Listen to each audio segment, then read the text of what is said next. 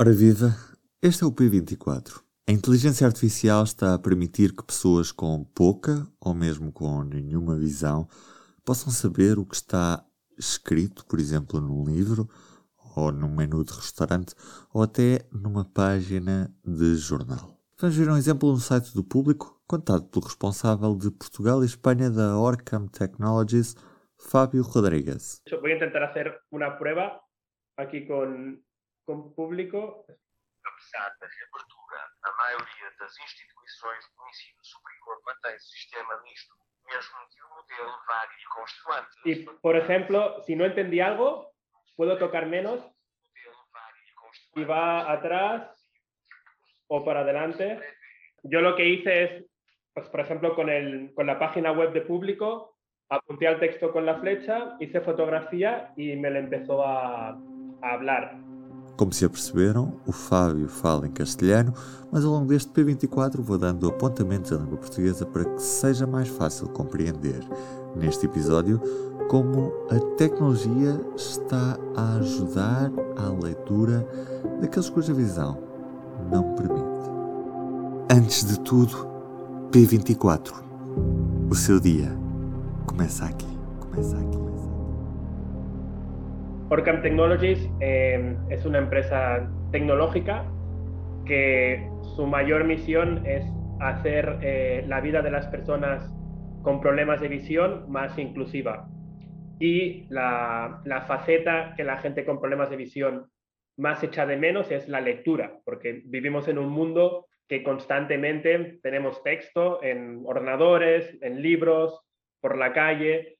Entonces, las personas que por un problema no tienen vista o tienen problemas para leer sin óculos, su vida es muy complicada. A empresa que Fábio representa tem como objetivo tornar a vida das pessoas com problemas de visão mais inclusiva. Na prática, criaron dos dispositivos que permiten la lectura de quien tiene dificultades visuales. Entonces, para dar un poco de background, la, empresa es de Israel, que a nivel tecnológico es un país muy potente, y eh, los fundadores de la empresa anteriormente crearon una empresa que se llama Mobileye, que se vendió a, Intel, a América, y Mobileye lo que es son cámaras inteligentes que permiten a los coches eh, ser autónomos, con, ir sin conductor.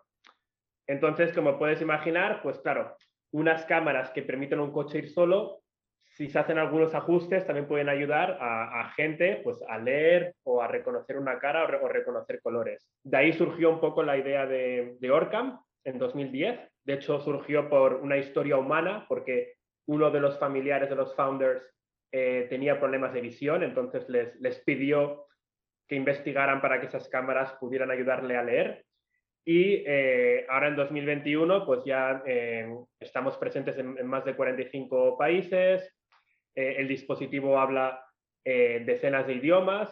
por ejemplo, el portugués tenemos dos versiones. Obviamente el, el portugués de Portugal, pero luego en Brasil se vende un, un portugués diferente. Fábio explica como a empresa começa com um problema familiar, adotando câmaras que utilizam a inteligência artificial em condução autónoma e transformando-as nos olhos de quem tem dificuldades visuais.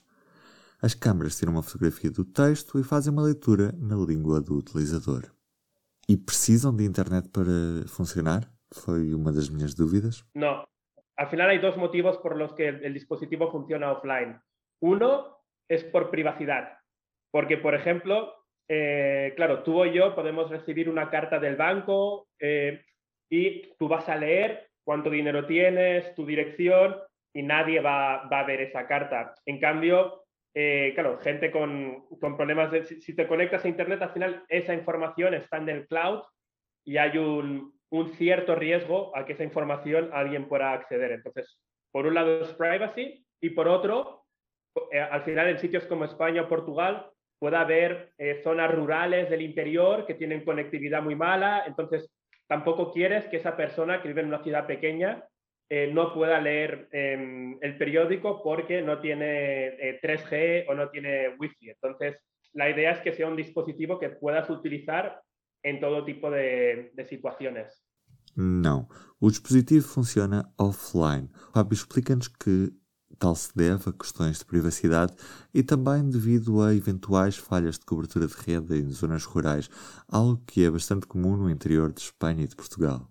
Primero se lanzó en mercados eh, anglosajones, en Estados Unidos, Inglaterra, eh, pero en Portugal eh, desde hace dos años ya tenemos este dispositivo que fue el primero, Mayay, y luego Orcan Breed, que lo lanzamos el año pasado. O sea que ambos dispositivos están en Portugal, están en portugués, ya, ya tenemos usuarios en Portugal, personas que están utilizándolo. Y al final en cada país es un poco diferente nuestra estrategia para tratar con la gente de baja visión, porque hay situaciones muy diferentes. Hay, hay países donde el gobierno puede ayudar mucho para todo el tema de baja visión. Hay países donde se va más por ópticas y son más los ópticos que explican. En el caso de Portugal, por suerte, hay un par de parceiros que ellos trabajan muy focalizados en, baja visión. Estes dispositivos foram lançados inicialmente em mercados anglo-saxónicos, mas já estão disponíveis em Portugal e também em língua portuguesa. Fábio, gracias. Obrigado. E com esta inovação que mostra como a inteligência artificial e a tecnologia pode ajudar a suprir as falhas humanas, me despeço por hoje. Uma boa semana. O público fica no ouvido.